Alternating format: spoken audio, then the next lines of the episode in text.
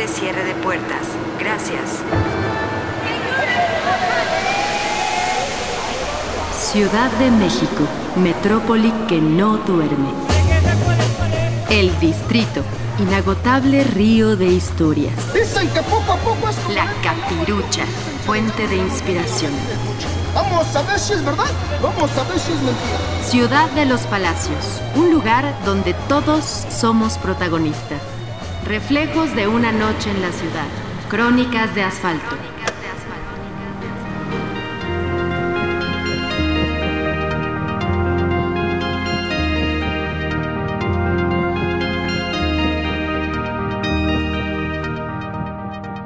Crónica Noche a Mediodía, de Ana María González, del libro México en 100 Crónicas.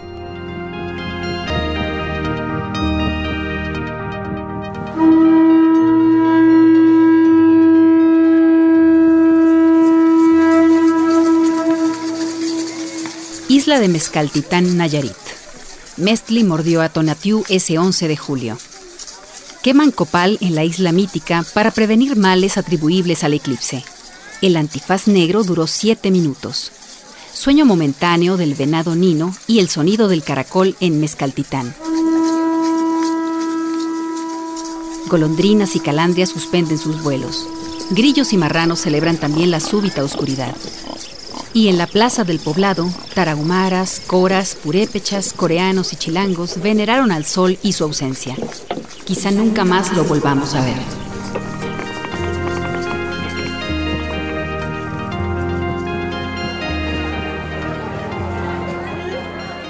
Solo una lágrima dorada dejó ver el astro rey antes de estrellar su corona detrás de la cara negra de la luna. Los convidados, no de piedra sino de luz centellante, aparecieron uno a uno entre algodones traslúcidos, blancos, grises, azules, naranja, sobre un manto celeste color de noche. Era el principio del fin, el final del inicio en que un día 11 del mes 7, año 91 de la vigésima centuria, Mestli mordisqueó lentamente a Tonatiuh. Frente a más de 500 millones de indiscretos ojos humanos que la observaban, desde una esfera azul a la que terminó por arrojar un angosto antifaz negro por un lapso de siete minutos.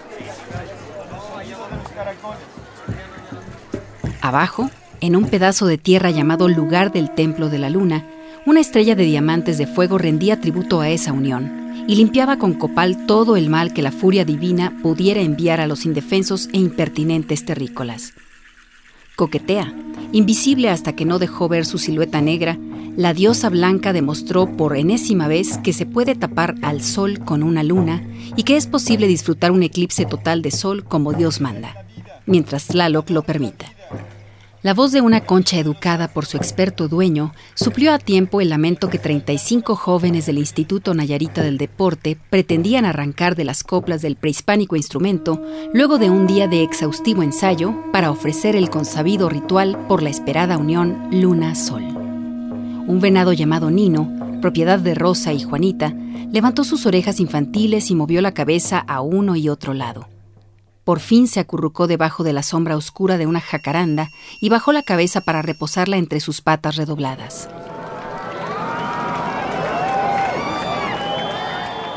Aes, oes y ues de admiración se mezclaron entre los ayes de miedo que algunas señoras y niños expresaban a quien los quisiera escuchar.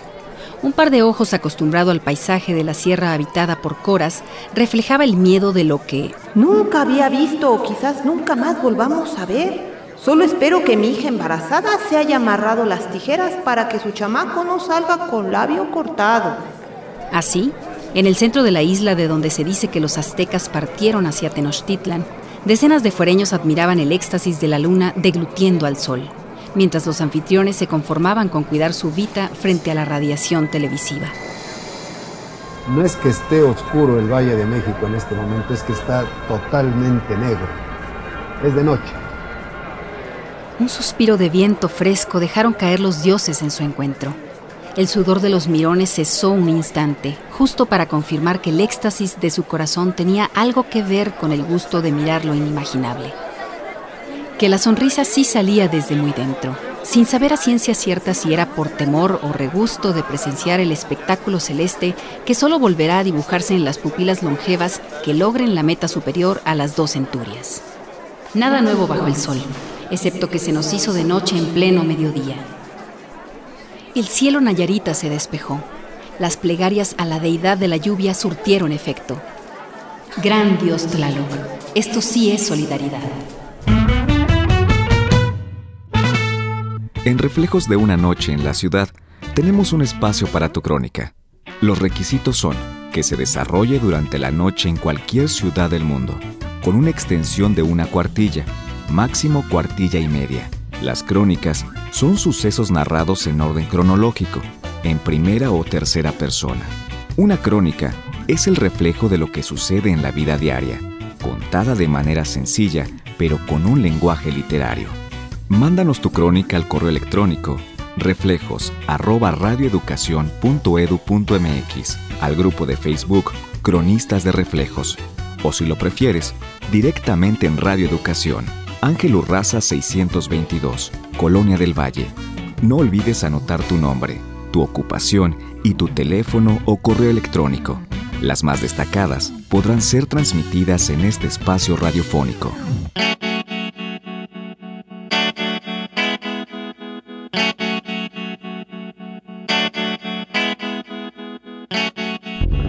Crónica Tacones de Medianoche, de Adriana Castellanos, guionista y aficionada a la radio.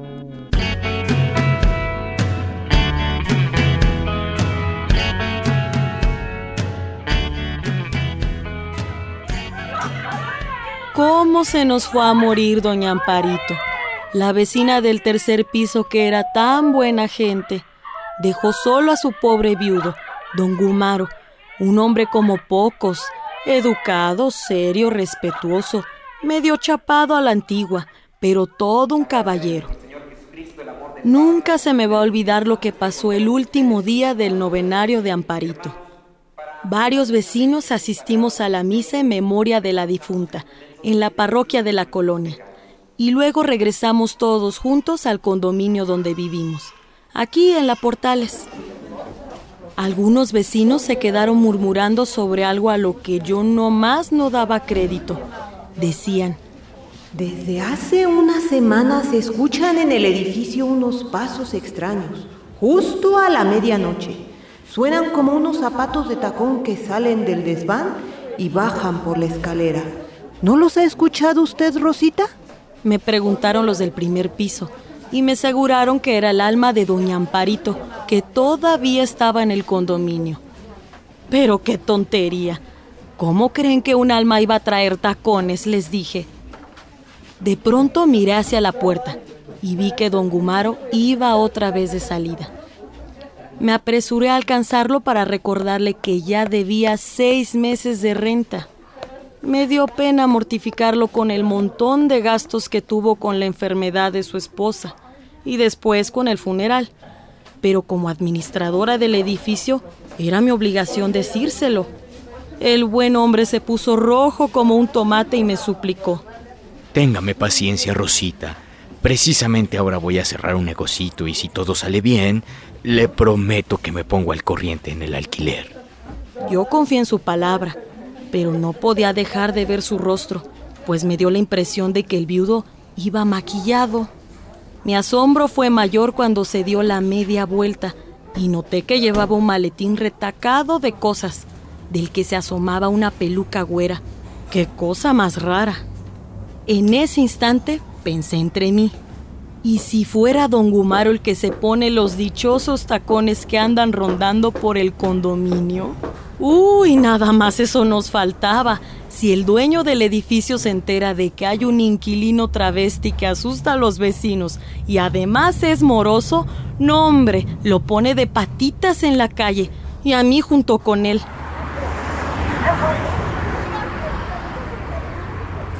A la entrada del condominio encontré a una mujer vestida de blanco que tocaba el timbre de uno de los departamentos.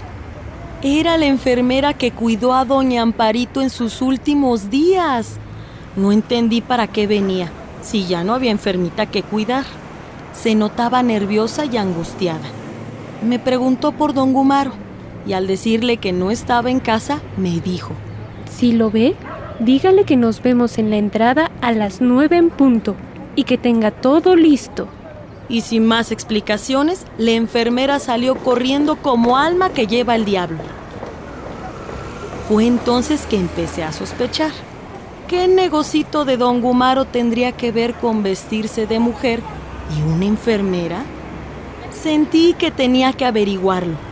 Todavía estaba a tiempo de alcanzar a la enfermera que iba a paso veloz directo a Tlalpan. La susodicha atravesó la avenida por el puente y yo disimuladamente la seguía unos 20 pasos atrás. Por debajo de nosotras corría la línea azul del metro. Y cuando ella empezó a bajar la escalera del otro extremo, escuché sus pasos. Era ella. Sí, los zapatos eran inconfundibles. Eran las mismas pisadas que se escuchaban en la escalera del edificio a medianoche. La enfermera me condujo hasta un lugar que no era precisamente un hospital, sino el centro nocturno más famoso de la zona, que ostentaba un cartel luminoso que decía, Hoy noche de gala. Sin darme cuenta, la misteriosa mujer se me perdió entre la multitud que se apretujaba para entrar al lugar. Y para no quedarme con la duda, pues de plano conseguí una entrada. Yo no conocía el lugar y como que me daba mala espina. Buenas noches, señoras y señores. Bienvenidos a este gran concurso de baile. De pronto, el presentador dio la bienvenida y anunció que habría un premio económico para los ganadores. Era un concurso de baile.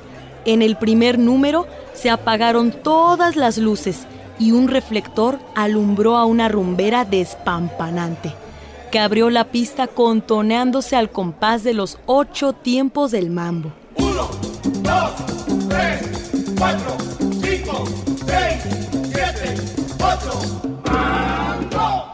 Era la enfermera que había logrado esa transformación poniéndose una peluca rubia.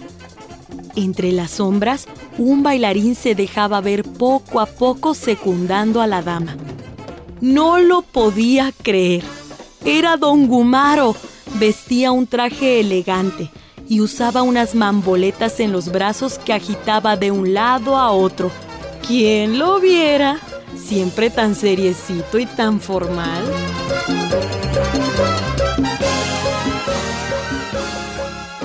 Y ahí estaban los dos, bailando a todo lo que daba.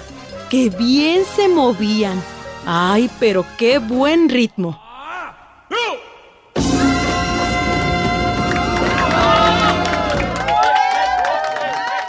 ¡Bravo! gritaba yo entre la multitud cuando terminó la pieza. La gente aplaudía y vitoreaba. El público se sintió emocionado. Sabrá Dios cómo le hicieron estos dos para organizar todo el numerito. Todavía enfiestada, salí de aquel lugar. Ya era tarde, así que caminé hacia Calzada de Tlalpan para tomar un taxi. Y mientras el chofer me llevaba de regreso a casa, me vino a la mente doña Amparito. Me preguntaba si alguna vez ella supo que ese marido abnegado que tanto la procuró era todo un profesional del baile. Estando de luto, dudo mucho que él tuviera ánimos de andar bailando, pero seguramente así es la vida de artista. Pese a todo, el show debe continuar. Al día siguiente, apenas al alba, alguien tocó a la puerta de mi departamento. ¿Cuál va siendo mi sorpresa? Era don Gumaro, que venía a darme un anticipo de las rentas atrasadas. No pude evitar la emoción y le dije, ¿entonces usted ganó? El hombre quedó estupefacto y por un momento se sintió descubierto. Así que repuse, digo, usted ganó la lotería, me supongo. El muy inocente sudaba frío para darme explicaciones. Este, bueno, más o menos. Verá usted, Rosita.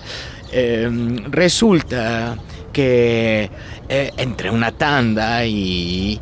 eh, entonces... Pensé que era mejor no meterlo en aprietos y lo interrumpí. No, no, no, don Gumaro, no hace falta entrar en detalles.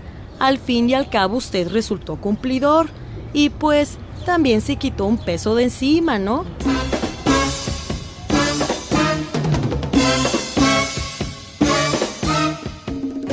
En el edificio nunca más se volvieron a escuchar aquellos tacones bajando la escalera por las noches. Los inquilinos trataban de explicárselo diciendo que así son los muertos, que el alma no se termina de ir hasta los nueve días. ¿Qué va? Yo sí que me guardé el secreto de aquella noche como una tumba. Y de mi oficio como espía de los vecinos, juro que fue debut y despedida.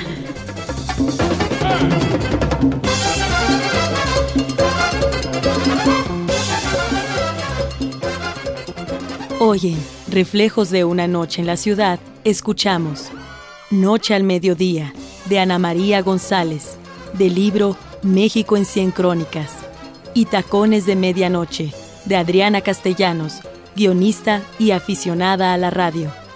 Participamos en este programa en las voces Mistela Villaseñor y Yolisli Márquez. En la realización, Ana Aguirre, Isaac Castro, Alejandro Hernández, Laura Martínez, Estefany Varela, Anabela Solano y Fructuoso López. Esto fue Reflejos de una noche en la ciudad. Narrativas únicas que muestran la maravilla de lo cotidiano. De asfalto.